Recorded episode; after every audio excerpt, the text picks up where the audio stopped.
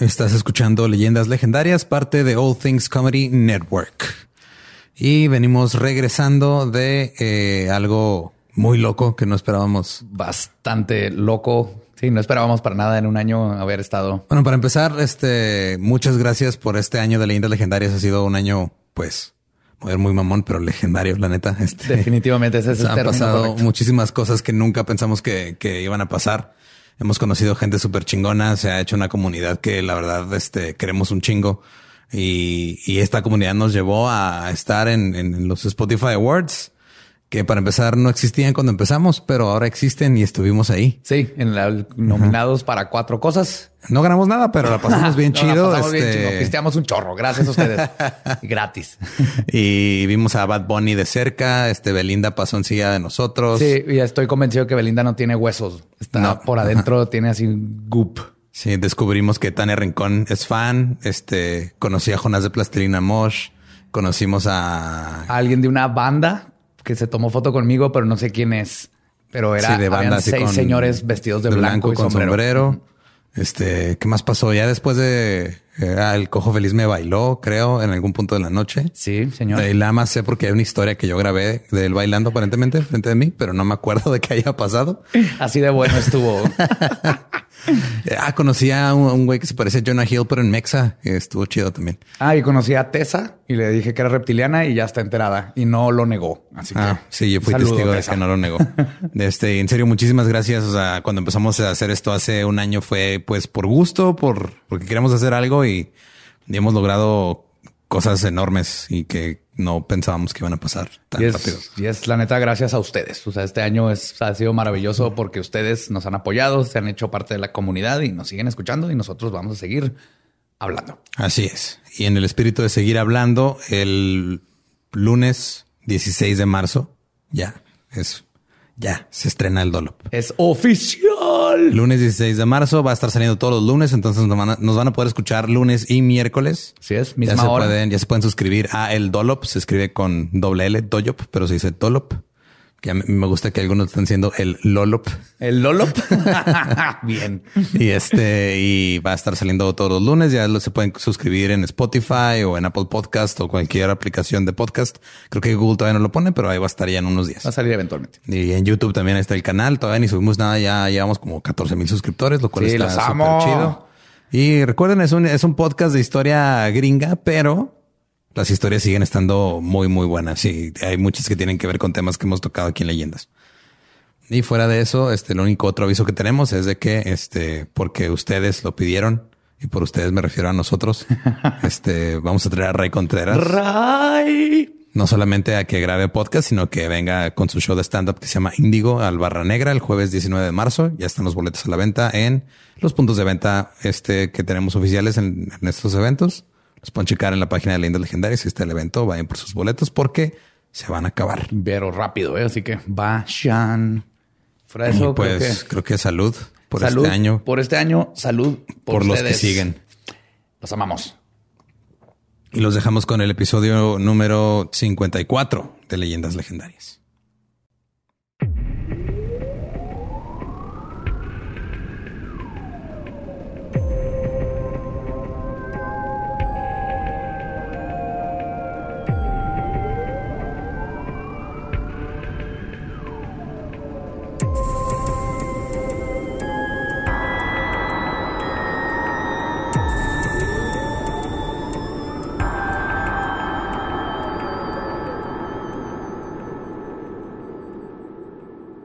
Bienvenidos a Leyendas Legendarias, el podcast en donde cada semana yo, José Antonio Badía, le contaré a Eduardo Espinosa y a un invitado especial casos de crimen real, fenómenos paranormales o eventos históricos tan peculiares, notorios y fantásticos que se ganaron el título de Leyendas Legendarias con una chingada. ¡No! un año, güey. Un año. Todavía no puedo decir peculiares. Ah, ya lo tenía, ya lo tenía. tenía. Tenía una racha como de 15 episodios sin cagarla. Como cuatro. tu cabeza está un poco diferente. Creo que sí, sí, así son. Son los humos del, nuevo set. Están afectando mi cerebro. Es el, pegamento. Es el pegamento. Niños no le hagan al pegamento. Pues estamos en otra, otro episodio de Leyendas Legendarias. Obviamente ya pasaron los Spotify Awards. Como todo el mundo sabe, ganamos a Mejor Podcast Reggaetonero. Era de esperarse. Y me acompaña, como siempre, Eduardo Espinosa. ¿Cómo estás, Lolo? Más pálido que de costumbre. Sí, sí, sí. Ese contraste está padre. Creo que estás en blanco y negro. sí, no, no ajusten. No estamos en blanco y negro. Es nomás Lolo. Y en la silla embrujada, de nuevo, aquí visitándonos desde el norteño, norteño estado de Wisconsin. El estado demasiado blanco. sí, en todos los sentidos. Aquí tratando de esconder mi erección con el set nuevo y los micrófonos, no me había tocado. Ya estrenando, de hecho estamos estrenando y por eso tenemos a Coqui Shrek en la silla embrujada. Coqui, siempre un placer tenerte. Qué nervio. Me siento... Espero que estés preparado porque este es un otro episodio doble. Pues veamos. A finales de los 1800 y principios de los 1900, una asesina en serie causó pavor en el estado de Indiana, en los Estados Unidos. Como contexto, en estos tiempos, asesinos en serie famosos como Jack el Destripador y H.H. Holmes cubrían las portadas de los periódicos. Entre los dos, mataron aproximadamente a 15 personas. El caso de hoy involucra lo que podrían ser 50 o quizás más y todos los asesinatos los perpetuó una sola mujer de dos metros y 100 kilos con la que nadie se quería meter. Les voy a contar el caso de Belle Gunness. Dos metros, 100 kilos. Sí. Y el nombre. 200 kilos. El, ¿200 kilos? No, 100 kilos. chingo, güey. No, sí, sí, sí, no, pero si era. o sea, ¿estás seguro que era una mujer y no un, camión rabón? un, tractor con peluca. no, Obvio, Bell no, no, no le queda de nombre. De ah, no, estamos a ver que ese no era su nombre, güey. ah, Todo tiene que ver. De hecho, Brumhild o Brumhilda. Brumhilda. ah, okay. ah. Brumhilda Paulsdatter Storech nació en el pueblo de Ingbia, en el distrito de Selbu, un pequeño pueblo en Noruega, el 22 de noviembre de 1859. Su padre era Paul Pedersen Storset y era granjero y albañil. Su madre, Berit Oldater, una ama de casa. Ella era la menor de ocho hijos. Su vida en el poblado. Estamos, estamos hablando de una familia súper normal para esos tiempos. Sí, sí, Noruega. Noruega, que puede ser, si eres hombre, granjero o albañil, ¿por qué no los dos? 1800. Mujer que puedes hacer, este, ama de casa y madre de ocho, va, se sí, Sí, sí, porque de, ese tamaño tenían las caderas para sacar todos los chamacos posible. Todos tenían unas caderotas. Esta era una familia de vikingos. Estamos hablando de vikingos puros. La vida en el poblado era muy difícil. El sacerdote del pueblo Agaton Bartelomus Hanstin hacía que Brumhilda se sentara hasta atrás en misa en la escuela por ser hija de una familia de granjeros pobres.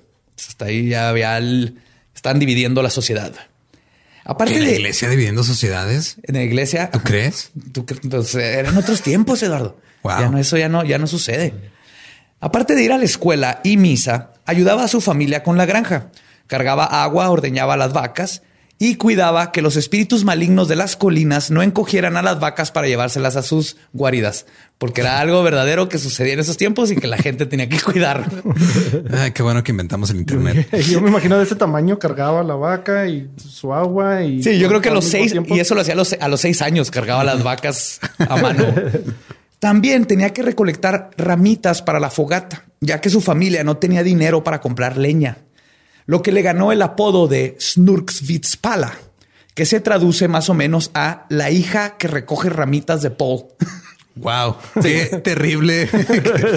qué, poco creativos son los noruegos los, noruegos no son los mismos güeyes que le pusieron nombre a los electrodomésticos. No, creo. ¿Qué hace eso? Lava, es una lavadora. Lavadora. Ah, Probablemente, pero sí, son al punto. y eso es como se burlan de ti. Qué pedo, niña que carga ramas para su papá. Se burlan de ti citando hechos sobre tu vida, güey. Cosas empíricas. son apodos empíricos.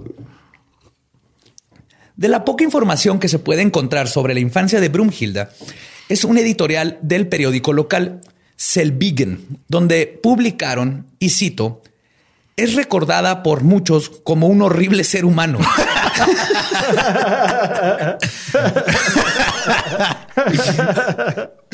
aparte, me di cuenta investigando todo eso que así 1800, 1900 el periódico era un chismoso, güey, como que no había que reportar. Los el, el periódico era Twitter antes, güey. Eso, era antes del periódico. te dicen, y cito, es recordada por muchos como un horrible ser humano, caprichosa y extremadamente maliciosa. Tenía hábitos feos, siempre con humor para hacer trucos sucios. Hablaba poco y era una mentirosa desde niña. De adulta, tampoco era respetada. Luego la redacción así como que te da a entender que va a haber un cambio, güey. y aparte, y era parte de la escoria de la sociedad. Wow. O sea, ni siquiera era la escoria, era parte de nada. Parte de la escoria. Otra historia que se cuenta en el pueblo es que a sus 17 años quedó embarazada por un muchacho de una familia rica, quien, al no tener la intención de cuidar a un hijo, entruchó a Belle para que lo acompañara a un lugar escondido donde la golpeó tan brutalmente que perdió a su bebé. El muchacho murió tiempo después de lo que parece haber sido envenenamiento por arsénico.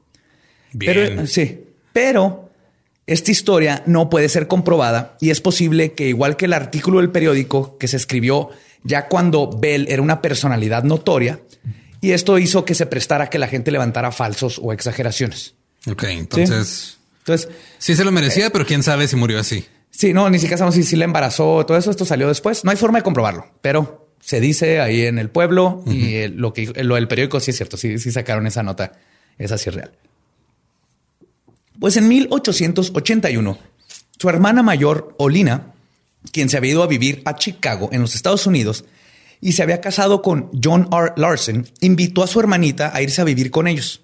Incluso le pagó el pasaje para Nueva York que era un chorro. O sea, tenías que trabajar cinco o seis años para conseguir suficiente dinero para agarrar un pasaje culerísimo de como tres semanas. Sí, llegabas a Nueva York, te podías morir en el camino de, alguna enfermedad ahí que contraías en el.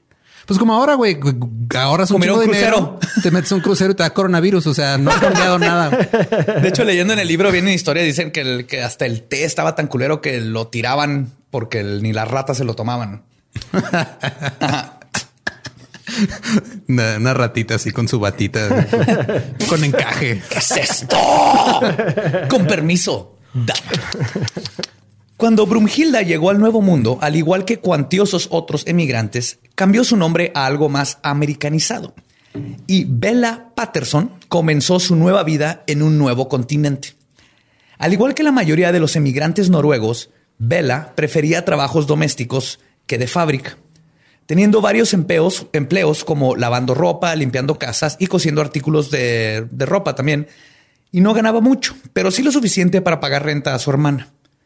Pero la vida de pobreza que había sufrido Bella la había marcado y ella no iba a comenzar una nueva vida análoga a lo que dejó atrás. El nuevo mundo estaba lleno de lujos y oportunidades y la vida que, había, que le había privado de lo mismo, perdón, de los mismos, dejó en ella una codicia por bienes materiales y dinero. Su hermana Nelly, ahorita o Nelly o Nell, ¿verdad? Se llama Nelly. Ahorita le cambié el nombre a la hermana, pero es Nelly. Su hermana es Nelly. Yo sigo atorado en empeos, pero tú dale. Declaró, y cito, mi hermana estaba loca por el dinero y estaba dispuesta a hacer lo que fuera por tenerlo. Y esto se reflejaba perfectamente en la opinión de Bella sobre el matrimonio, que para ella no era importante la pareja, sino que tuviera dinero y pudiera proveerla con una bonita casa. Entonces toda la canción de Kanye West de Gold Digger está basada en Bella. Definitivamente. Okay. Bella es la Gold, Digger. Es así, el pináculo de las Gold Diggers. Le vamos a aprender. ¿Tras de qué vatos andaba que de vatos con que nadie se explica cómo terminaron con Bella. Eso es parte de lo que nos vamos a dar cuenta con este caso. Yo creo que es lo de lo más misterioso que todo el mundo se cuestionaba. Pues el posible proveedor de casas bonitas se llamaba Mats Ditlev Anton Sorenson. Cinco años mayor que Bella, trabajaba de velador en una tienda departamental. Bella y el velador. wow. En marzo de 1884 se casaron. Ya con casa y matrimonio, ahora Bella tomó, tornó sus deseos hacia tener hijos pero por mucho tiempo no le era posible. Así que comenzó a proyectar sus instintos maternales hacia su sobrina Olga, la hija de Nelly.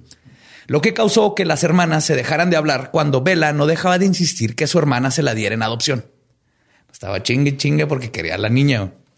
Y en 1891 su sueño se hizo realidad Finalmente, cuando una vecina se enfermó y Bell la convenció de que le dejara a su hija Jenny de ocho meses en adopción, lo cual la señora aceptó. O sea, la señora ya se iba a morir o nomás tenía una gripa y ya no quería En esos tiempos era lo mismo. en esos tiempos astillarte ya era una condena de muerte, güey. Te astillabas, así te cortabas con una lata de frijoles y a la chingada, Ya despídete. Espérate, ¿ya había comida enlatada? Sí, ¿verdad? Ya estamos en 1900. 1890 y tanto, a finales de los ya casi 1900. Porque si no estaba más cabrón, tenías que inventar primero la lata para luego matarte de tétanos. Sí, feo, sí. Era, eran, eran tiempos feos. Una carie. Clavos sí había, ¿no? Clavos, sí. Sí, clavos, sí. Tú traes una carie clavos, tu eh, testamento. Hasta donde sabemos, clavos hay por ahí desde el año 2033, antes de 33 de la era moderna. Más o menos, exactamente, mínimo. Para 1894, Mats y Bell compraron una dulcería. Pero a pesar de estar ubicada en la avenida, en una avenida importante, no mucha gente entraba a comprar y el negocio comenzó a sufrir. En menos de un año de haber comprado la tienda, la tranquilidad de la avenida fue interrumpida por una Bell con su hija, ahora de tres años, saliendo de la tierra de la tienda y gritando fuego. Sí, me la imagino. ¡Eh, puto, deja por dulce, chico! ¿Qué quiere Duvalín? ¡Tu puto qué es Duvalín! El interior del inmueble quedó completamente destrozado. Bell declaró que la causa del incendio. Pero ha, de haber olido bien rico, ¿no? caramelitos. Mm. Bell declaró que la causa del incendio había sido una lámpara de queroseno que se había caído. Pero los investigadores de la aseguranza no pudieron encontrar dicha lámpara o sus rastros. Tampoco pudieron comprobar que el fuego hubiese sido creado a propósito. Y la compañía de seguros le pagó lo aprobado. Ok, no pudieron comprobar que fue accidental ni que fue a propósito, entonces tuvieron que pagar. Así es. Y eran otros tiempos porque ahora no te pagan, aunque pase lo que pase. No, te pagan. Fin. Con el dinero que recibieron, Bella y Mats compraron una casa en los suburbios. Entre 1900, 1896 y 1898, con Bell casi por cumplir sus 40, se convirtieron en los padres de otros cuatro hijos. Ah, cabrón, ¿cómo? Caroline, Myrtle, Axel y Lucy. Y sí, algunos de ustedes estarán preguntándose, ¿cuatro hijos en dos años? ¿Que eran católicos o qué? Tú, creo que no soy bueno para matemáticas, pero que, creo que es físicamente imposible. A ver, si, si fueran siete mesinos los cuatro, de todos modos... Sobra, le falta un mes. Le falta un mes. no, faltan tres, güey, ¿no? 21. No, 7 por 3, 27 por 4, 28. No, le faltan cuatro meses. O sea, serían dos años, cuatro meses. Fueran todos siete vecinos. Si fueran dos este, sets de gemelos, se arma, güey. Sí, no, no eran gemelos. Y de hecho, todo mundo se preguntaba lo mismo. Y lo más probable es que los adoptó, ya sea de la calle o se los compró a alguien como lo hizo con Jenny. Lo que sí se sabe con certidumbre es que Axel y Caroline murieron de apenas meses. El primero de octubre de 1897, Mats recibió una propuesta de trabajo para una compañía de minería que pagaba muy bien, pero tendría que irse a Alaska por un año. Bella no titubió y convenció a Mats que firmara ahí mismo. Iban de puerta en puerta a ofrecer el trabajo. Güey. Eh, está cabrón el trabajo, pero paga súper chingón. Porque le daban una lana a tu familia, así mensual, más lo que iba a ganar él. y lo te daban aparte, este, ¿cómo se dice? parte de la empresa. Acciones. Acciones de la empresa. O sea, era un deal así de que holy shit, pero el trabajo era peligroso. a lo mejor terminas muerto. Ajá. Pero en esos tiempos puedes terminar muerto porque el... Pero es que ponte a pensar eso. O sea, llegaban a tu puerta a ofrecerte trabajo. Ah, sí. Fíjate, ahorita si estás tirando huevo en domingo el quieres ganar 50 mil pesos al mes. ¿Qué? ¿Qué? Herbalife otra vez. Pero el nuevo trabajo resultó ser una estafa por la cual los Sorenson casi pierden su casa, la cual tuvieron que pelear en una demanda legal. Ah, porque en el trabajo te pedían que escrituraras tu casa, porque de ahí iba, era, era todo un pedo.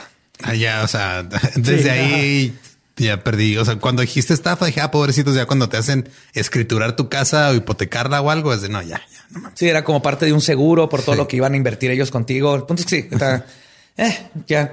Estaban, o sea, ya, cuando lo ves dices, ah, sí, está bien pendejo, pero eran los 1800 y ahorita en el 2000, en el, en el 2020 la gente sigue cayendo por pendejadas como este tipo. Ah, claro, hay un chingo de príncipes nigerianos que quieren mi dinero ahorita. Sí. Ah, Rachif. Lo extraño. pues Matt regresó a su trabajo de pago mínimo como velador y Bell, quien ya se había gastado todo ese nuevo dinero en su cabeza, comenzó a pensar en un nuevo plan. El 10 de abril de 1900, un supuesto calentón, que quiero decir ahorita, así se le dice a esas chingaderas, son los calentones. Si lo vas al Home Depot, dice calentón en venta. Digo esto porque puse calentón en una cosa y dijeron, ay, norteños, calentón. Es un calentador. Yo no voy a decir calentón. No, tú, estoy de tu lado, güey. Ah, gracias. es un calentón. Es una cosa que pones en la cama para que no te mueras de frío. Este, un calentón defectuoso. Gente sur frío es cuando, cuando están a menos de 10 grados, dejen de mamar. cuando está el agua dura, esa está fría. Estaba defectuoso y comenzó un fuego en la casa de Beo. Wow. Oh, wow, qué coincidencia, güey. Los bomberos lograron detener el fuego, pero destruyó 650 dólares de esos tiempos de propiedad de los Sorenson, que por suerte estaba asegurado y por lo cual recibieron una buena cantidad de dinero. Y la buena suerte de Bell seguiría. Resulta que Mats tenía un seguro de vida por dos mil dólares, aproximadamente 60 mil dólares de ahorita. De ahora. Ajá. Que se expiraba el lunes 30 de julio de 1900. El plan de Mats era dejar que, eh, eh, que se acabara el seguro y contratar uno nuevo que pagaría tres mil dólares. O sea, mil dólares mal causado. Los dos seguros de vida se empalmarían y estarían vigentes ese lunes 30. Wow. Ok. Nomás quiero que tengan eso muy claro. Por un día de la vida de Mats, sus dos seguros estaban vigentes. Sí, o sea, iba a pasar de un seguro que serían 60 mil a uno que serían 90 mil. Ajá. Y luego un día nada más iban a ser 150 mil. Ajá, exactamente. Pues ese lunes, el doctor JC Miller recibió una llamada de Bell pidiéndole que por favor fuera urgentemente a la casa. El doctor encontró a Matt prendido en fuego. Un calentón en la cara. y otros cuatro niños ahí. Ah, los tuve ayer. Qué puto, esos niños tuve ayer. Revisa a mi esposo, culero. No, lo encontró perfectamente bien vestido, acostado sobre su cama y muerto. Bell le contó a Miller y al doctor de la familia, Charles E. Jones, que también arribó al hogar, que Mats había tenido un catarro y que ese día se quejó de un horrible dolor de cabeza. Bell le dio quinina, que es con lo que hacen el agua quina. Mm, ok. Y ayuda para el dolor de cabeza. Bueno, antes lo usaban para el dolor de cabeza. Pero antes también le ponían morfina a los chupones de los bebés, güey. O sea, no. Ah, sí, claro. antes sabían lo que era bueno. Ahorita nos dan puros químicos culeros. Tan puro paracetamol. Entonces le dio quinina, luego bajó a preparar comida para sus hijos y cuando volvió a subir su esposo ya estaba muerto. Sin una explicación coherente para el deceso de Mads, Miller teorizó que quizás el de la farmacia le había dado a Bell heroína en lugar de quinina. Problemas de los 1900, como claro, decías, ¿no? Muy fácil de confundir. Sí. Y pidió la envoltura del medicamento para revisarlo. Bell le dijo que ya lo había tirado. Ups. Y sin más evidencia, los doctores concluyeron que Mads había muerto de una hemorragia cerebral. Y la viuda Sorenson ahora era 5 mil o 150 mil dólares más rica. La mm. mejor pinche suerte del mundo. ¿Eh? Se muere un día antes, un día después. Le a ver, tráeme el empaque. Se quemó, perdón. Lo tiré. Tú ya sabes, tú sabes lo que es el queroseno en estas épocas. Eran peligrosas. Con su nueva fortuna, en noviembre de 1901, Bella cambió su nombre de nuevo, ahora a Bell, y su apellido Sorenson a Gunness, cuando compró una propiedad en la ciudad de LaPorte, en el estado de Indiana, y donde llegó a vivir ahora con su segundo esposo, un ex inquilino, ahora viudo con dos hijas, descrito como un vikingo guapísimo de ojos azules y bigote güero, de nombre Peter Gunness. Entonces van siete. ¿Niños? ¿Chavos? Sí, entre no niños. estaba contando. Fue la que uno, el, uno que le quitó a la señora con gripa, luego los otros cuatro, que salieron de la nada, que se murieron dos, que reemplazó con los otros dos que agarró sí, de estaba menos un esposo. Son un chingo de matemáticas. Un juego de números en esos tiempos. Sí. Pero el punto es que esta, este monstruo ahora se consiguió así al, al vikingo, así el prototipo de vikingo. Entonces Peter. Y nadie sabe qué fue lo que Gunness vio en Bell, para quien en el tiempo no la había tratado bien.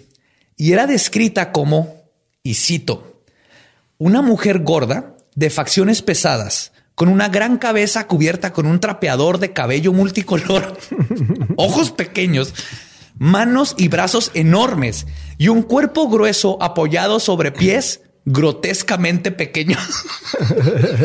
¿Y eso en qué sección del periódico salió? abres el periódico, estás leyendo así. En sociales, Clarita, mírenla así con su delantal haciendo belganes. Ay, esos pies grotescamente pequeños. Creo que es algo que físicamente no debería de poderse balancear en sus pies por cómo la describen. No sé. Ahí están las fotos. Sí, sí se ve bien tosca y así. Esta descripción está de oh my fucking God. Tienen un, un este buen este burn. Es ese. Pero quién escribía las pinches notas de Eddie Small. Qué pedo, güey. Eh, una vida anterior de Jeff Ross. Ahí viene Jeff Ross. Pero podemos asumir que su rancho de 48 hectáreas tenía algo que ver con poder atraer a alguien como Peter. Cinco días después de que se contrajeron, que contrajeron matrimonio, la hija de siete meses de Peter murió por un edema en los pulmones, mm, supuestamente. Y ocho meses después, un martes 16 de diciembre, aproximadamente a las 3 de la tarde, la familia Swan Nichols, vecinos de Bell, fueron sorprendidos por alguien golpeando a su puerta con un fierro era Jenny, ahora de 12 años, quien llamaba a la puerta con un atizador de estufa en la mano y les dijo, y citó, dice mi mamá que si vienen, mi papá se quemó. Puta madre, güey. Yo tenía dos esposos.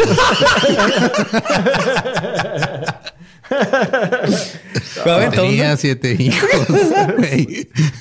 es que está Qué bueno que no, en, tiempos de internet estaba borrando. Nadie sabía qué pedo. Cuando llegó el doctor Bo Bowell, encontró a Peter Gunness tirado en el suelo este, de la sala, boca abajo, rodeado de sangre y vestido en un camisón para dormir. Tenía una herida profunda en la cabeza y su nariz estaba destrozada de un golpe completamente helado. Así. Bell fue cuestionada y su versión de la historia fue que Peter había ido a la cocina donde habían estado preparando salchichas para poner sus zapatos cerca de la estufa. Okay. Algo que hacía siempre para que estuvieran calientitos. Wow. Me acomodaba a un lado. me recuerdo un episodio de Seinfeld, güey, donde Kramer está calentando su comida en su comida, su ropa en, en estufas. Eso estaba haciendo.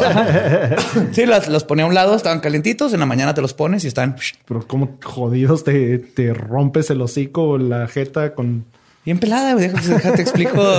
todo, esto, es lógico. Hay muchísimas, hay muchísimos casos ahorita en diferentes este, salas de emergencia en todo el país de mujeres que se han caído y se han tropezado o que se pegan en la puerta. Entonces es bueno escuchar una del otro lado. Aparte, que en los 1900 todo te mataba aquí, güey. Todo. La casa, el piso era mortal. Sí. Todo. Pues Bell le dice que fue a la cocina, puso los zapatos, algo que hacía siempre, y al parecer, mientras lo estaba haciendo, la trituradora de carne que estaba sobre la estufa se cayó, le pegó en la cabeza y luego por el golpe tiró una olla donde estaban hirviendo salmuera, que lo quemó todo. ¿Qué? Esto es lo que pasó. No, está chido, güey. Sí. Aún así, Peter no se murió, sino que Bell le curó las heridas y las quemaduras con vaselina y después de dos horas, ella se fue a dormir y él se quedó abajo porque ella le pidió que no subiera para no llenar de sangre la cama. Se quedó en la sala. Cuando ella regresó a ver cómo seguía, lo encontró muerto. En otras palabras, Bell le rompió la nariz a su esposo de un putazo y luego le fracturó el cráneo con una trituradora de carne para hacer salchichas. ¿Saben lo que pesa una trituradora de carne para hacer salchichas de los 1900? Tengo cara de que tengo cara de que he levantado más de tres kilos en toda mi vida. Tienes que ser un coleccionista muy específico. Pero son, de hierro, forjas. Es una cosa que no, no, es como que un arma predilecta para, pero Bell Gunness agarró estas. ¿Quieres tu salchicha, güey? De estos pinches tiempos está demasiado pesada por una persona. Sí, ah, sí. Eso es lo que obviamente la escena de crimen nos dice. Y pues todo lo que contó y todo esto, el forense y el doctor asumieron y testificaron que era muy probable, aún así, que hubiera sucedido y Bell fue declarada inocente con la siguiente declaración y cito. Después de pinche mujer horrenda es inocente. ¿Ya vieron sus grotescos pies? ¿Ya vieron esos pies grotescos?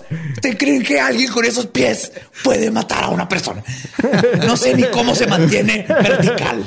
Yo, quiero saber si terminó la salchicha. De hecho, va a estar bien creepy porque era muy famosa por sus salchichas y cuando conozcamos más de su historia va a quedar ahí para siempre en la una consciente colectivo. Una mujer de dos metros, 100 kilos famosa por sus salchichas me preocupa mucho, güey. Pues, la, declaración que ganó esto fue, y cito, Después de examinar el cuerpo y la evidencia, encontramos que el fallecido encontró la muerte por la caída accidental de un triturador de carne para hacer salchichas, que se cayó de la estufa y lo golpeó en la cabeza. El golpe de la salchichera le causó una fractura en el cráneo y hemorragia intracraneana que le causó la muerte. Atentamente la PGR. y así quedó en el récord. Y esto fue algo, algo de lo que influenció, perdón, a que llegaran a esta ridícula conclusión. Fue en parte gracias a la declaración de Jenny, de Jenny, perdón. Jenny. De Jenny. Después de que te terminó a tocar jazz, llegó Jenny. es que empezó a conocer a todos los afroamericanos, la música. Jenny repitió todo, palabra por palabra, cuando la estaban este, cuestionando en la corte, que de, y, exactamente lo que había testificado su madre. Ok. Tan cabrón que todo el mundo sospechó que... Sí, que le, dijo, tú vas a decir le dijo, vas a decir estas cosas. Aún así, Bell Gunness ahora era tres mil dólares más rica porque Peter también tenía seguro de vida. Qué padre. Que ella le sacó. Unos pocos meses después de la muerte de Peter, a sus 43 años, Bell tuvo otro niño, a quien le puso Philip. Cuando llegó la partera a ayudar con el alumbramiento, encontró que el bebé ya había nacido. What? ¿Eh? ¿Eh? Esta mujer no pierde tiempo. Espinosa. Es, una mujer poderosa. Sí, son caderas. lo saca así se da uno, uno 180, ¡pum! Y lo avientas a la cama. Como un pez dispenser. como, a ver, entonces. Como tic-tacs. Está. Es que sí, vamos a estar un diagrama de este pedo. Fue primero la que le dio la señora que se enfermó. Ella está viva, Jenny. Fueron cuatro. Ya tiene doce. Ajá. Y luego, tuvo cuatro, y murieron, dos. Y luego de los otros dos. Y luego está Philip ahorita. Sí, por eso, o sea, de los, de los dos que eran del güey este que se le cayó la trituradora encima, se murió uno. Se murió uno. Y luego llegó este que nació este por cesárea osmosis, como le quieras decir. Entonces vamos en cinco ahorita, creo. Por, por, este pensar, hizo un sigilo y se le lo apareció en la cama. Así. Ah, yo nací por cesárea y tú por proyección astral. Los porcentajes. El porcentaje de hijos sobrevividos todavía está alto. Güey. Sí, sí. Sí, ahorita en total debe tener tres. Ok. Ajá sé que el número final son tres. Todos los demás los fue matando o se le murieron. Pero no, espérate, no, no solo ya había nacido. O sea, llegó la participación. ya estaba en primero de kinder. ya, ya estaba bañado y vestido. ok. Además de que no parecía recién nacido, güey. O sea, ya con un cigarro en la boca, güey. Te quedas normal para los 1800. Nacías y te ponen un cigarro en la boca. Ya estaba ordenando vacas. Y tu pase de coca y una inyección de heroína. Vámonos, niño. Ah, vete a arar, cabrón. vete las vacas. Era una vida pesada. Pero sí, o sea, la, era un antecesor de que monito rasurado, güey. Así nomás. sí, vete. Una noche sin pelo, así. Llegar y está Belganes y ¿Qué pedo? Ya nació mi güey. ¿Qué pedo? Hey, ¿qué tal? Soy Lolo de Leyendas Legendarias y les quiero dejar un pequeño adelanto de nuestro nuevo podcast Estás escuchando El Dollop, parte de All Things Comedy Network. Este es un podcast de historia americana en el que cada semana yo, Eduardo Espinosa, le contaré un suceso histórico americano a mi amigo José Antonio Badía, que no tiene idea de qué se va a...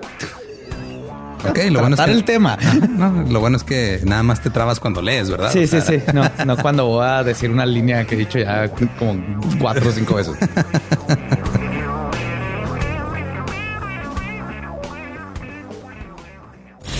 De joven comenzó a trabajar en barcos y en 1816 fue capturado por el pirata Jean Lafitte en la costa sur de Texas. Güey, ese será mi sueño. Ok, top uno, que me secuestren este, extraterrestres. Número dos, tiene que ser que me secuestren piratas. Estén pendientes y suscríbanse a El Dolop. Al siguiente día, Bell ya estaba persiguiendo y matando cerdos. Los vecinos la vieron así ya como si nada. Hay que hacer salchicha. Pero Esas salchichas no se van a triturar solas. claro que no.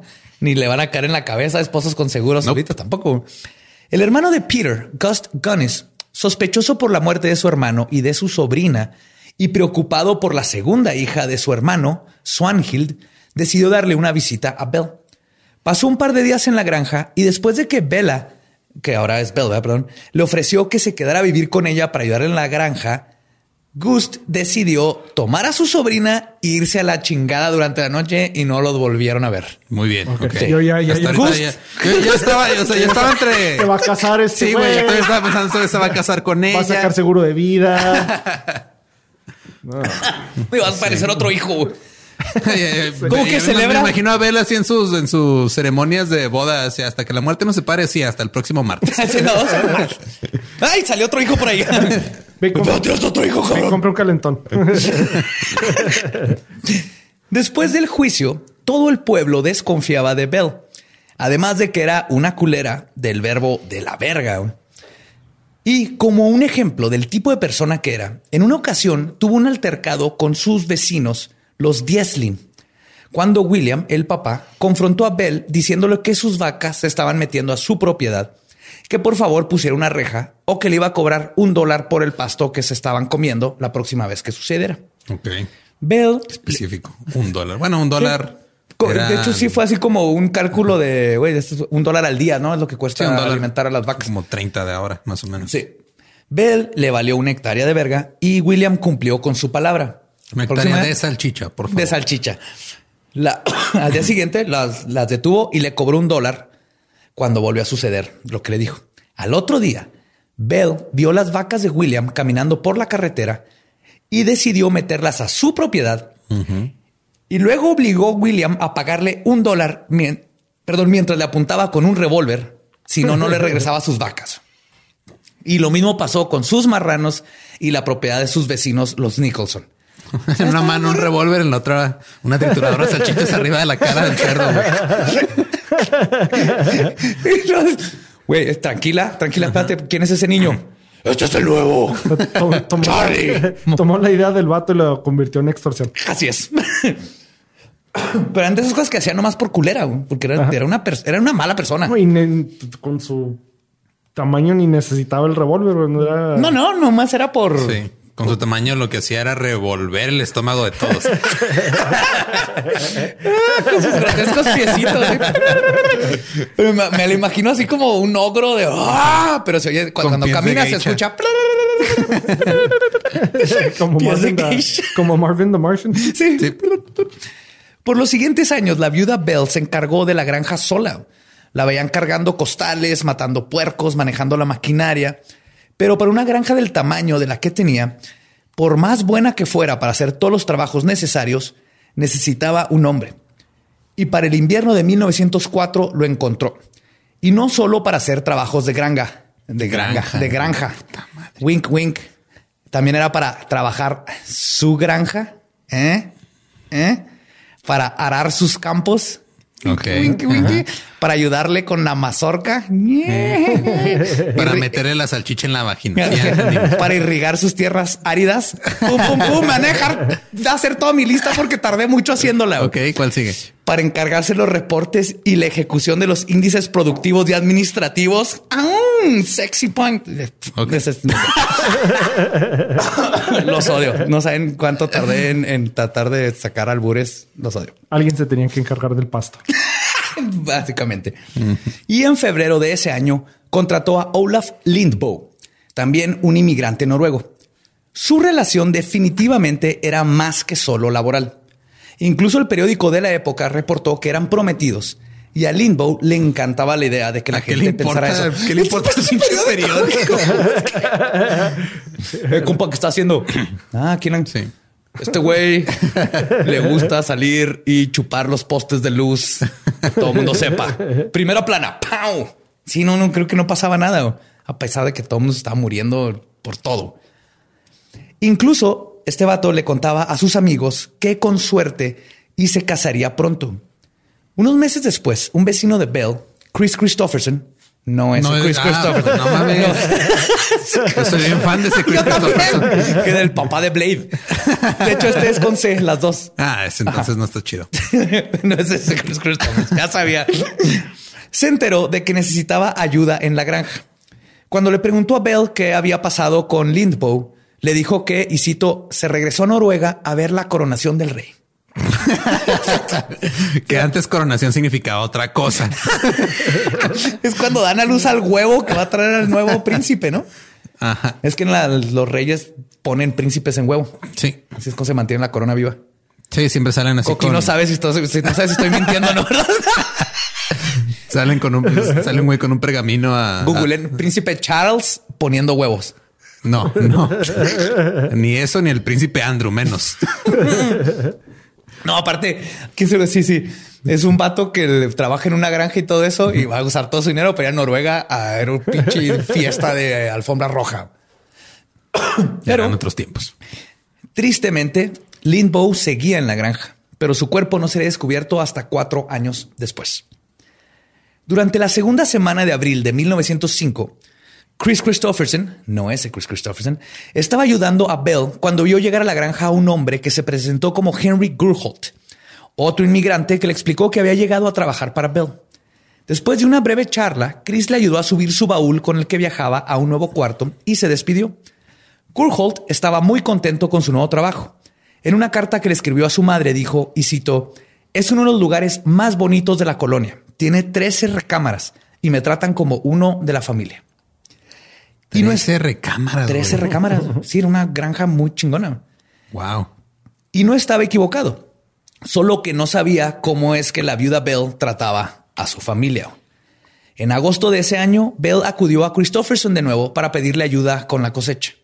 Cuando le preguntó por Gurholt, Bell le dijo que se había sentido mal y se había mudado a Chicago. Y solo se llevó su mochila y poquita ropa. Ese invierno, Bell sería vista usando el lujoso abrigo de piel de Gurholt. Que para esos tiempos era un abrigo de piel que él tenía, no un abrigo de piel que ella hizo con no, el abrigo de piel con el que llegó. Ah, que en esos tiempos un abrigo de piel era de toda la vida, no era, era algo que, guardabas, que no te ibas a, Chicago, que también hace frío, sin tu abrigo. Para el verano de 1905, un clasificado comenzó a aparecer en los periódicos noruegos que circulaba en el medio oeste de los Estados Unidos, como el Tidende de Minneapolis, el Decora Posten de Iowa y el Scandinavian. Scandinavian. Si hay escandinavos allá, díganme cómo se dice Scandinavian. Los anuncios decían, y cito, una mujer que es dueña de una granja localizada en un lugar hermoso y con un alto valor monetario de primera clase quiere un buen y confiable hombre como pareja en la propiedad. Un poco de efectivo es necesario y se proporcionará seguridad de primera clase. Tinder. básicamente empezó un Craigslist slash Tinder. Pero ¿por qué los pinches? O sea, el otro periodista, porque el mismo que decía que era una mierda de persona, porque nomás no. no, no, no, no, no, no, no, no. Le ponen una, una postdata, ¿verdad? Así para decirles, no, no, no, esto, esto, se, esto se debe leer así. Una mujer que estoy en una granja.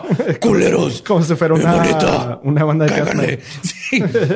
El cartero que entregaba la correspondencia de Bell luego declaró que ella recibió en promedio de entre una a cuatro cartas diarias cada mañana y en ocasiones hasta ocho o diez.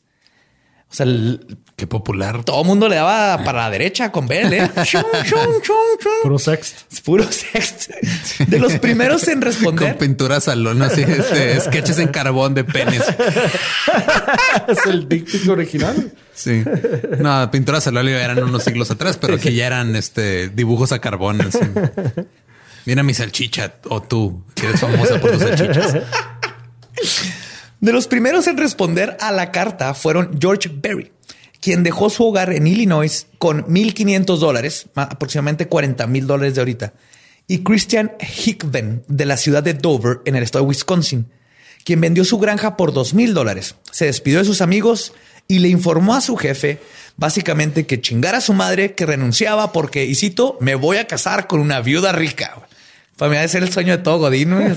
me voy a casar con una viuda rica. Ya están llegando con feria, ya, ya no necesito seguros de vida, es exactamente, exactamente. No, no es eso ahorita, pero les decía así como no le digas a nadie a dónde vas, que sea sorpresa, esconde el dinero, tráete efectivo. En menos de medio año, más de 10 personas habían dejado todo y viajado con su dinero a casarse con la vieja viuda.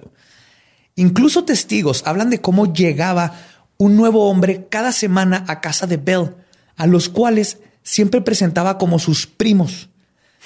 Todos llegaban con baúles y curiosamente nunca los veían irse. lo bueno que lo bueno que venía con baúles, o sea, ya, ya tenían dónde iban a terminar. sí. Me que eran pues, norteños. ah, es mi primo. Mi es mi primo, qué pedo. Me lo voy a casar. Con mis piecitos grotescos. Uno no se imaginé que Noruega fuera el Monterrey de Europa. ah, el nuevo continente los cambia. Uno de los ayudantes de Bell, Emil Greening, de 19 años, luego comentó que llegó a ver unos 15 baúles durante esos meses en uno de los cuartos que no se usaban. Y todos estaban llenos de ropa de hombre.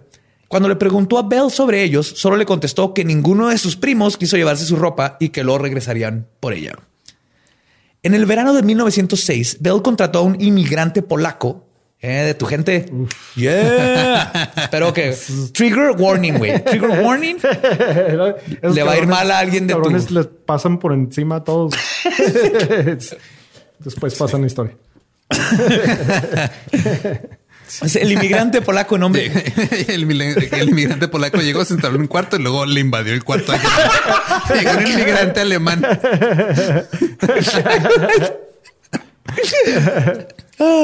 Y le encontré una pared así.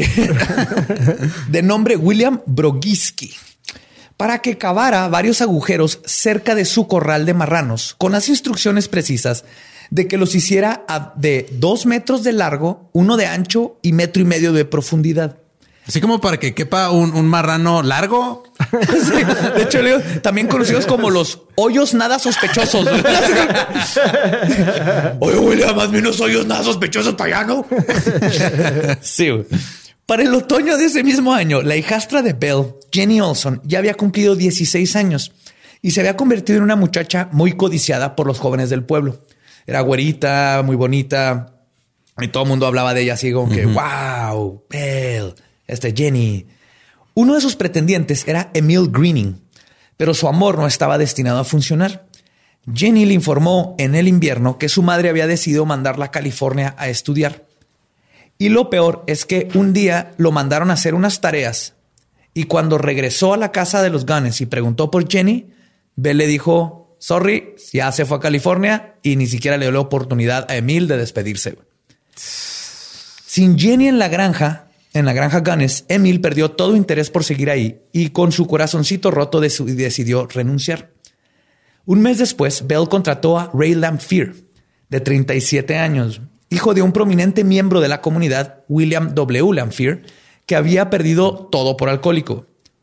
Ray también había heredado el hobby de su padre, de pistear todo el día pero era un excelente carpintero. Mira, tú le dices hobby y otros le dicen enfermedad. Él estos alcohólicos funcionales, buenísimo carpintero y de hecho cuando estaba ebrio Se gastaba todo en alcohol, prostitutas y apostando. Sobrio, hacía todo el jale que tenía que hacer para juntar dinero para repetir el ciclo. Qué bueno que tú nada más te lo gastas en espadas y, eso. y videojuegos. Capas. Ay, güey. Para los principios de julio, Ray estaba viviendo en una de las recámaras en el segundo piso de la casa Gunness. Además de convertirse en el nuevo irrigador de las tierras áridas de Bell. Irriga sus tierras. O sea, semen. Sí. Estaban teniendo sexo. Y es gracias a uno de los mejores amigos de Ray, Peter Colson, quien además trabajó en la granja un tiempo, que sabemos sobre los suculentos detalles de intimidad de Bell Gunness. Porque sé que todos se estaban preguntando, dime cómo es Bell Gunness en la cama, cómo se sienten unos piecitos grotescos en la cama. Peter describió con detalle cómo Bell se escapaba de su recámara y lo hacía entraba a la de Rey para, y cito, hacerle el amor usando dulces palabras y caricias mientras ronroneaba como gato. What the. No sé qué estaba esperando, pero no era eso. no, dormido. ¿Qué pedo, güey?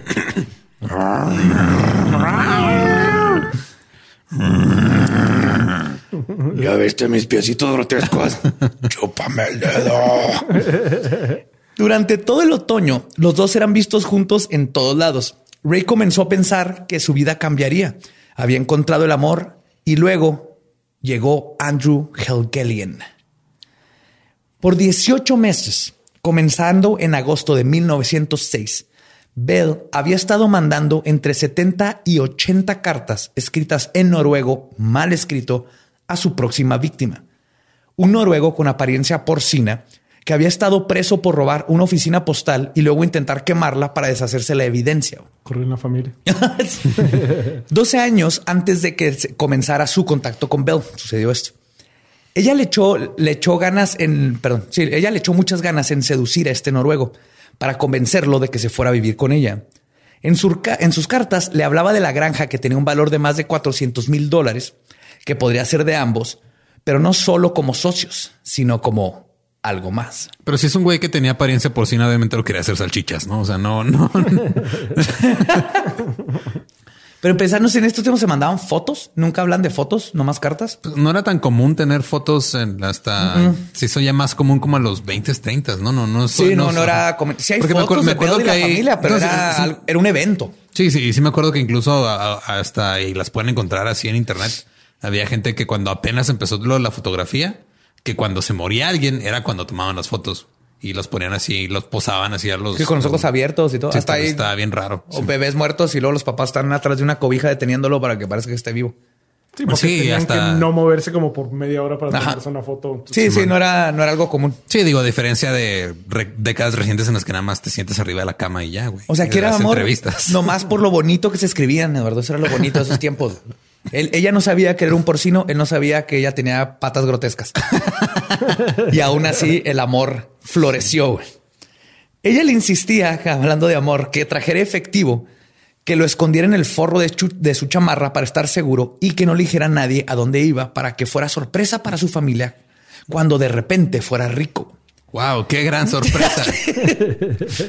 Por circunstancias fuera del control de Helgelian, en varias ocasiones canceló su ya planeada llegada, pero Bell nunca claudicó con su seducción.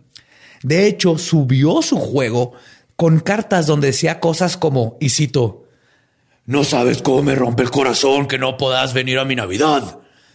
¿Quién se comerá todo este bacalao noruego y pudín de crema? ¿Y quién disfrutará de todos los placeres que tengo planeados? Wow. ¿Quién, quién va a rellenar el pavo?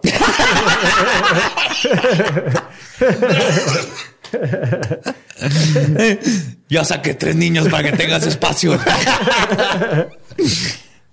La seductora poesía de Bell eventualmente funcionó y en enero de 1908 Andrew Helgelian por fin arribó a la Porte o la Port. Lo primero que hizo Bell es decirle a Ray que desocupara el cuarto y que se fuera a dormir al granero. o sea, este pobre vato que ya lo estaba enamorado. Pobrecito, güey. El 14 de enero. O sea, ni siquiera, o sea, ni siquiera Friendzone, granero no, es otro nivel. es otro nivel, güey. Ah, dormir con los gansos. Pero, los... pero, es el primer güey que vive.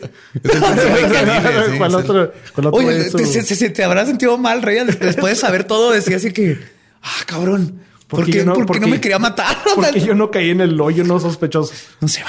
¿Será, ¿Será que no me amaba? El 14 de enero, Bell manda a Ray a cambiar un caballo con su primo John Moe. Todo esto lo hago con ¿Qué? ¿Cambiar, cambiar un caballo? Ajá, le dijo, ve, vete a otra o sea, ¿Cambiarlo de ropa o cambiar un caballo por otro? cambiar un caballo por otro. Ah. Con John Moe, mi primo. Ajá. Vete para allá, güey. Y, está, esto estaba fuera a las afueras de la ciudad y le dio las estrictas instrucciones de que si Moe no llegaba puntualmente, que lo esperara hasta la mañana siguiente. Sin sorpresa para nadie, incluso para Ray, el tal primo Moe nunca llegó.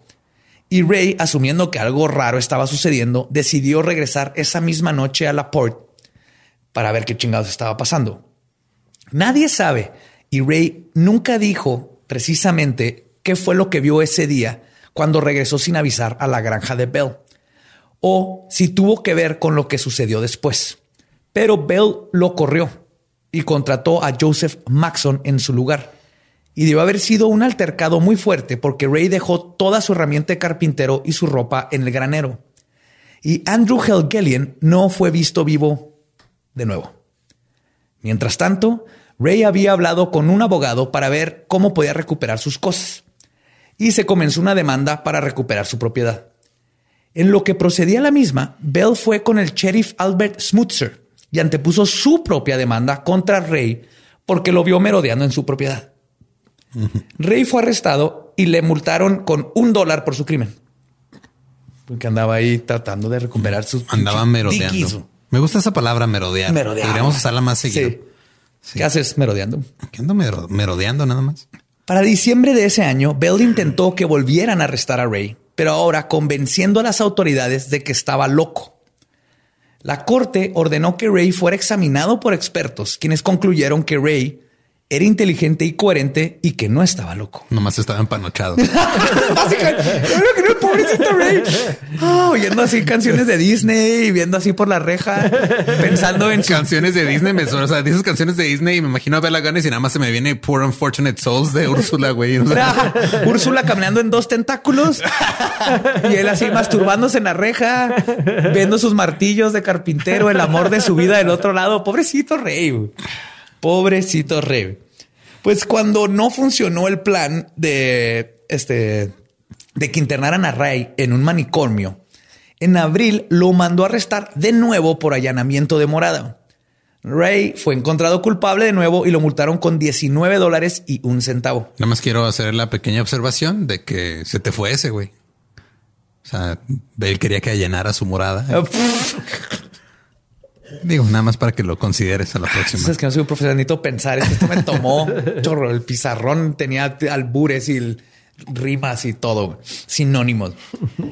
Al poco tiempo después de eso, Bell de nuevo acusó a Ray de allanamiento, pero esta vez fue encontrado inocente gracias a que dos testigos de renombre declararon en la corte que el día que el acusado supuestamente estaba en la propiedad de Bell, ellos lo vieron en el hogar de John Whitbrook, a seis millas de la granja Gunness, ebrio y vandalizando su propiedad.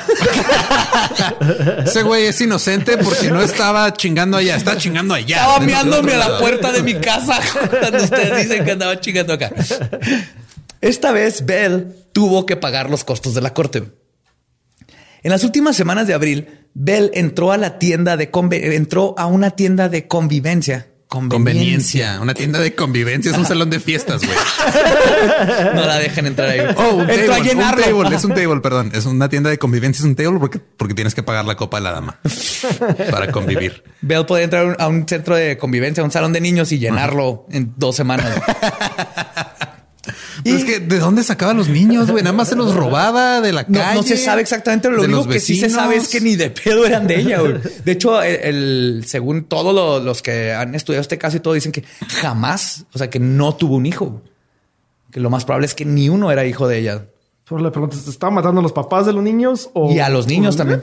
Pues, quién sabe, sabemos que la primera sí, sí se lo ofrecieron porque ahorita va a salir. O sea, todavía existe el, papá de la niña sí siguió vivo y de hecho tiene una hermana que ahorita sale en la historia. Los demás ya no quiso. Los demás no sabemos qué onda. No quiso papeleo. Ah, sí. este niño. Pues Bella, este, Bell entró a una tienda de conveniencia y cuando la encargada, Berta Schultz, le preguntó cómo estaba, Bell le mencionó que estaba muy mal y estresada por todo lo que estaba pasando con Ray y que tenía miedo de que algún día Ray fuera a matar a sus hijos y quemar su casa. Tú sabes, chisme normal, ¿verdad? ¿Qué onda, comadre? ¿Cómo está? No, estoy ah, preocupada. Sabes que creo que Rey va a quemar a mi, casa y va a matar a mis hijos. No me diga que qué preciso. no, que hay que sacar los calentones de la casa, comadre. No sé, o sea, estoy muy preocupada. No quiero que llegue el 11 de noviembre porque tenemos un 3 por 1 en, máquinas para hacer salchichas para que se proteja, comadre. no, gracias. Muchas, muchas gracias.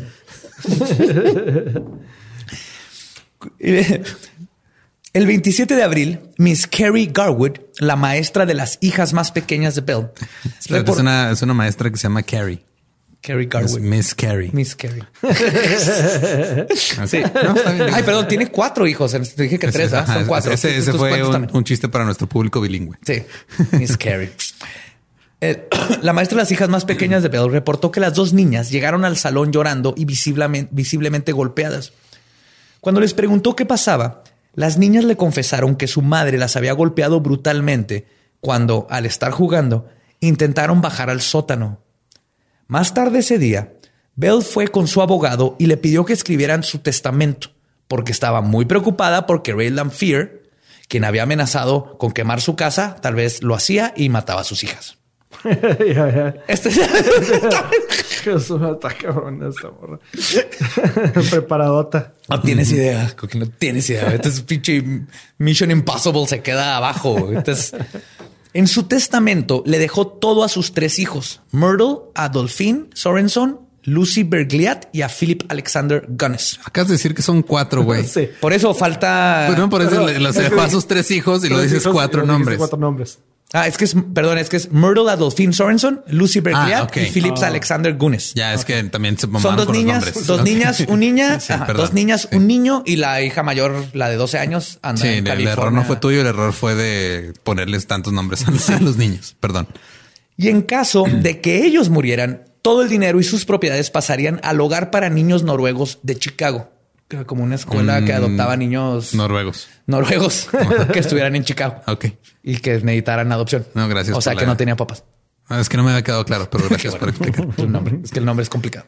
Es pinches nombres noruegos. De ahí. O sea, ni siquiera, güey, primero los apodos todos. los nombres de sus asociaciones civiles iguales. Escuela bien bonita, con baja colegiatura, agua potable para niños noruegos que no tengan papás, que viven en Chicago y tengan menos de 18 años. Punto com. Diagonal ASP. Pues después con dos o tres A seguidas por ahí. Después de firmar el testamento, con diéresis en la Y, se fue a una tienda donde compró un pastel, dulces y un tren de juguete. Cuando el encargado le preguntó si iba a tener una fiesta para los niños, Bell le contestó y citó: No, solo les voy a dar una pequeña sorpresa. Finalmente, antes de irse a casa, hizo una parada en la tienda de almacén donde compró mandado y 8 litros de queroseno. ¿Qué? No quiero spoilear, pero creo que ya están. 8 litros. Esto es en un día. Esto hizo en un día, en sus piecitos. 8 litros de queroseno. A la mañana siguiente, Joseph Maxon, el nuevo ayudante, se levantó a lo que al principio creyó era el olor de Bell preparando el desayuno, pero rápidamente se percató que no eran hotcakes. La casa estaba en llamas. Para cuando los bomberos lograron controlar el fuego, solo tres pedazos de pared y el sótano quedaban de lo que alguna vez fue la mansión Gunness. Y justamente en el sótano, debajo del escombro, la policía encontraría los cuerpos de los tres niños Gunness. Sobre ellos, Como intentando protegerlo sin éxito, estaba el cuerpo de Bell Gunness, pero lo que no estaba era su cabeza. Pero el resto de la historia se las contaré en el episodio 2 de Bell Gunness. Ajá. Sí, M. Night. Sí. Sí, sí, sí. Eso es película de. Está el cuerpo, no hay cabeza, cubriendo a los niños, la casa completamente destrozada. Sí. Después de que compró. Podríamos decir que prácticamente no tenía ni pies ni cabeza porque sus pies estaban grotescamente pequeños. si redondeamos.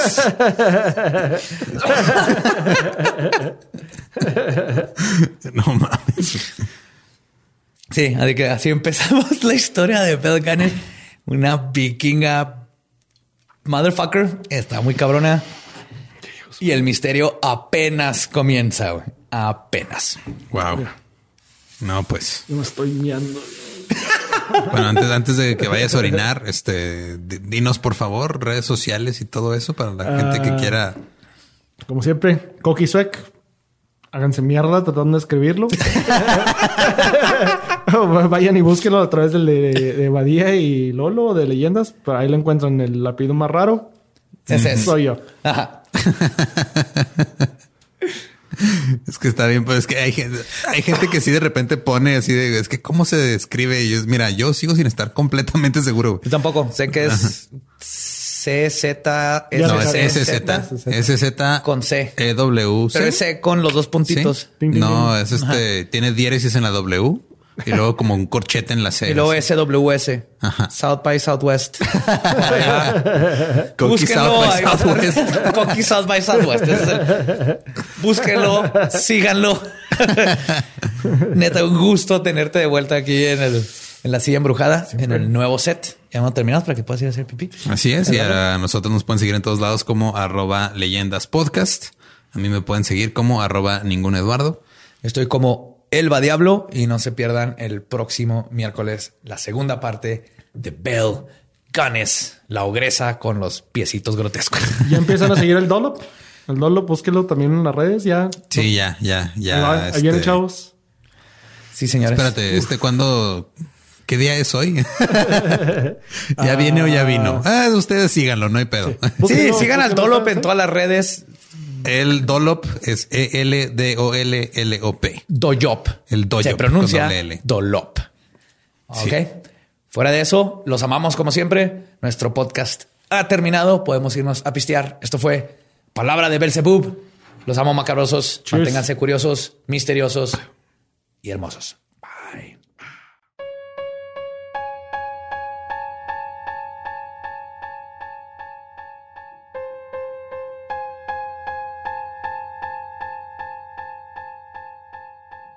Y esa fue la primera parte de Bell Gunness, la ogresa de Indiana. El miedo de todo hombre. Pues nada más de... Más que nada porque ronronea. No, porque prefiero que me mate una salchichera que entre a mi cuarto en la noche con una vela. Una salchichera que ronronea como troquita que lleva material radioactivo. Sí. ¿Qué pedo, güey? hazme el amor. sí, no, qué miedo. Y pues Esténse pendientes, próximo miércoles la segunda parte y la conclusión de Pell. Así es. Y les quería platicar tantito, este, no sé si han visto o si siguen las noticias de, de pues ahorita están como en las pre-campañas, ¿no? De, Estados Unidos, de presidente y todo. Y hace poco eh, salió un artículo donde Bernie Sanders, ah, un reportero preguntó que si, eh, que si va a investigar las cosas de, de los ovnis. Fuck yes. Y Bernie Sanders dijo, sí, claro, yo en cuanto pueda. Entonces ya me puse como a investigar un poquito porque se me hizo raro que sea la pregunta y todo, así como que random, porque no es como que Bernie es conocido por si bien fuera del lugar y todo. Y me encontré con este con un pedo que es un reportero en específico, güey, que se eh, que es de New Hampshire, New Hampshire, que el güey siempre les hace la misma pregunta a los precandidatos demócratas. Güey. más a los demócratas. Nada más con el, o sea, con la intención de que quede este en el récord su respuesta para después poder exigirles. Oh, brillante, amo a este hombre. Es, un reportero que, o sea, el güey tiene, él dice, no, o sea, que se pedida Steer. ¿Cómo se llama? Es este, ya perdí el nombre, chingada. Eh, Damon Steer, o sea, como No, Diamond, Damon. como, como Matt Damon. Algo así. Pero sí, este, o sea, dice que lo que empezó, o sea, lo empezó básicamente a hacer esa pregunta porque es que nadie más le está haciendo. Y pues igual de aquí me agarro, ¿no? y fue así como que dijo, no, pues es una, es una puerta que todo el mundo deja abierta, nadie habla de esto, igual, pues igual yo, yo, yo les pregunto y lo dejo en, el récord. Es importantísimo, es algo que se debería de preguntar siempre. Yo, eso es algo que me inclinaría a un candidato. Sí, este, y, pasó, o sea, es un tipo que está en un, es una ciudad pequeña, como que el güey así es reportero de ahí del, del diario local. Y pues nomás este siempre anda así reportando historias así como de, de ciudad pequeña, pero cuando fue Hillary Clinton en el 2016, le hizo la pregunta de que se iba a investigar este, los ovnis y Hillary Clinton contestó y, y se hizo viral, o sea, recorrió. ¿Qué dijo? Este dijo que este Ah, aquí estaba. Dijo. No, de hecho, en esto no viene lo que dijo de. O sea, nomás dijo que sí lo iban a revisar, pero no lo tomó como muy en serio. Como no, no le creo, porque aparte ahí estuvo el esposo, entonces ella ya sabe. Exacto. Y Hillary Clinton es reptiliana, me consta. Este, sí, totalmente. O sea, yo, yo sé cómo identificar a uno de los míos. Es un, es un reptiliano macho. Trae la cola escondida atrás. Pero, por ejemplo, este le preguntó a, eh, a Andrew Yang que era es uno de, ya no es, ya no está como precandidato por parte de los demócratas, pero contestó que piensa que probablemente existen. Le preguntó este a Amy Klobuchar, que ya también se salió de, la carrera, dijo, pues, este, siento que no sabemos lo suficiente, no sé qué está pasando, qué está pasando no solamente con, con un avistamiento en específico, sino con todos, y siento que una de las cosas que un presidente podría hacer es revisar a ver qué dice la ciencia y qué dice eh, el ejército lo cual me parece una respuesta completamente neutral y mesurada, así de no sé, pero un presidente puede checarlo. Es como cuando estuvo Obama con, creo que fue Jimmy Fallon y que le preguntó que, que si habían ovnis y no contestó. Y luego le dijo que parpadeara si, si había visto los ovnis y parpadeó. Sí. Y este, y luego ha habido, o sea, le ha preguntado también a otros políticos así, le preguntó a, a un, este, un gobernador que este que trabajó en una era parte de la mesa directiva de una aerolínea grande, que era el gobernador Deval Patrick, y que él le contestó dijo, pues es que muchos de nuestros pilotos han dicho que han visto cosas raras, o sea, cosas que no pueden explicar. Yo tengo un tío que es piloto, de hecho, si me está escuchando, un saludo a mi tío Manuel. Y yo le pregunté una vez de cómo es piloto de helicópteros, que se ha visto ovnis y me dice que sí. Dice que básicamente todos los pilotos han visto en algún punto. Han visto algo, ¿no? Un ovni, un objeto volador no identificado. Pero la mayoría no lo reporta porque pues lo puedes quedar como loco y lo último que quieren es que un loco esté manejando algo que perder tu credibilidad y tu trabajo. Pero la, la, que él considera, este reportero Steer, la que considera como la, la respuesta más, más intrigante de todo esto, fue cuando le preguntó al senador Michael Bennett qué onda con los ovnis y su respuesta fue que tenía que ser demasiado cuidadoso porque tiene un rol en el comité de inteligencia. O sea, fue de no puedo decir nada, güey. Oh shit. Básicamente. Y dijo, ajá. O sea, y luego ya después como que se dio cuenta de lo que había dicho y dijo, ok, no estoy diciendo que sepa algo del comité de inteligencia. Eso es lo que exactamente lo que diría alguien que sabe algo porque estoy en el comité de inteligencia. Pero les puedo decir que nuestros, este, nuestros soldados y, la fuerza aérea han visto cosas raras. O sea, ah, sí, sí, lo. Y este, y cuando le preguntó a, a Sanders, Dijo Sanders, o sea, lo, contestó, dijo, o sea, mi esposa me, no me perdonaría si no lo investigara. O sea, como que... muy bien, muy Pero bien, esposas. Esto. Se me hace chido, o sea, porque digo, aparte de que es una pregunta que tal vez muchos tomen como a broma o, la tomen como una pregunta tonta o que les esté haciendo perder el tiempo. El hecho de que se den el tiempo de responderla y los que lo respondan en serio y los que este tengan como un interés genuino en, pues en tratar, en escuchar a la, a la gente, ¿no? A escuchar las inquietudes de la gente, que pueden ser inquietudes que, ok, tal vez están como en las orillas de lo, de lo cotidiano o de así. O sea, mejor pregúntame del coronavirus, güey, pero. Ajá, pero habla mucho de la persona, del candidato, ¿no? Cómo contesta esta pregunta. O sea, además de saber si cree y no cree, es cómo lo contesta y qué dice. Te dice, ah, esta persona es chida. Sí. De hecho, creo que ya encontré lo que dijo Hillary Clinton. Que dijo, Ah, no, es que no, pues, bueno, él, empezó a hacer, este onda, esta, esta pregunta porque supuestamente en, hay un, este, ¿sabes el caso del, del ovni que le decían el tic tac? Ajá. Eh, es de, desde New Hampshire, el piloto que lo, que lo iba persiguiendo. Ah, sí, en el video donde se ve así. Que se ve así, como una, que parece una mentita y un tic tacito volando a madre. Sí, sí el, el, piloto es Dave Fravor y es de ahí mismo de New Hampshire. Entonces por eso empezó a hacer la. Oh, fue de los primeros videos que desclasificaron y de donde empezó todo ahorita lo de ya cuando el gobierno de Estados Unidos dijo sí hay objetos voladores que no sabemos de quién son. Y yo, este, yo sí siento, o sea, yo sí soy de los que, o sea, me encantaría así ver más y más pruebas cada, cada vez más, este, contundentes, porque sí es de los temas que desde chiquito yo acá. Me acuerdo que tenía una maestra en la secundaria, primera secundaria, que no me acuerdo por qué salió el tema de ovnis. Y empezamos, ella me empezaba a contar cosas y luego le empezaba a contar cosas que había leído en internet y así. Es que no me acuerdo de la maestra, pero es la única maestra, o sea, de, del nombre, pues, porque fue una secundaria en la que nada más estuve medio año, pero nada más me acuerdo que esa era la única maestra que me caía bien. Es, esa es una buena maestra. Ahora deja, ahora sí, que es que se me cerró el, eh, el artículo de lo que había dicho Hillary Clinton. Ver si me encuentro. o tal vez Hillary Clinton ya hackeó mi, mi tablet y ya este. Ah, definitivamente estamos en una lista del FBI o varias especialmente yo, especialmente si han revisado mi Google Search.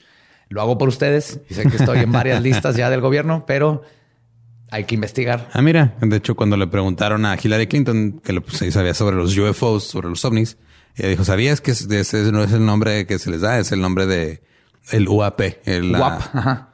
Que es el este, Unidentified Unexplained Aerial, Phenomenon. Fenómeno aéreo no explicado. Y, y, lo que dijo fue que este, la, la que estaba como en, en eh, su jefa de campaña, no me acuerdo si era hombre o mujer, pero estaba, este, tenía una obsesión por ese tema en específico.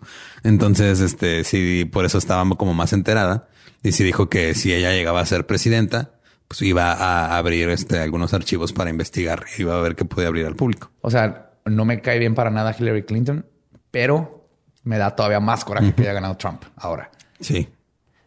Sí, porque sí, es lo que eh, eh, la, la respuesta tal cual dice I want to open the files as much as we can. Este, o sea, quiero abrir los archivos tan tanto como se pueda. Este, I want to see what the information shows. Quiero saber qué, qué es lo que dice. Quiero ver qué es lo que, lo que muestra la información. Y lo más importante es there's enough stories out there that I don't think any, everybody's just sitting in their kitchen making them up. Solo, o sea, hay suficientes historias que no pienso que todo el mundo nada más está sentados en tu cocina inventándolas. Claro, es como lo, el fenómeno paranormal, ¿no? no es posible que todo mundo o le ha pasado o conoce a alguien que le ha pasado algo y no es posible que tanta gente esté inventándose historias de fantasmas o de Bigfoot o de ovnis. Sí. O todos estamos teniendo la misma alucinación colectiva o... Entonces sería real. Hay algo afuera. Que la realidad es la alucinación colectiva más grande del mundo. La madre, ya empezamos el año con. Pinches arcontes. Empezando el segundo año de lindas legendarias, así en. ¡Boom! Full party Navidad. pero bueno, eso era lo que quería este, compartirles ahora. De que ya me puse a investigar por qué había un güey preguntándole sobre ovnis a los candidatos y es nada más porque quiere que esté su respuesta en récord y que ya después puede decir, oye, tú dijiste, güey. Oye, Tú dijiste y tienes que investigar. Y si tenemos aquí este reporteros que nos escuchen, especialmente si van al mañanero o así, ahí tiene una buena pregunta para hacerle al, ah, al viejito. Ajá, ¿qué, ¿qué, pedo con los ovnis y con este el ejército y cuál es su postura y si hay documentos. Aquí en México los deben tener en una caja, güey. Nomás nadie ha preguntado.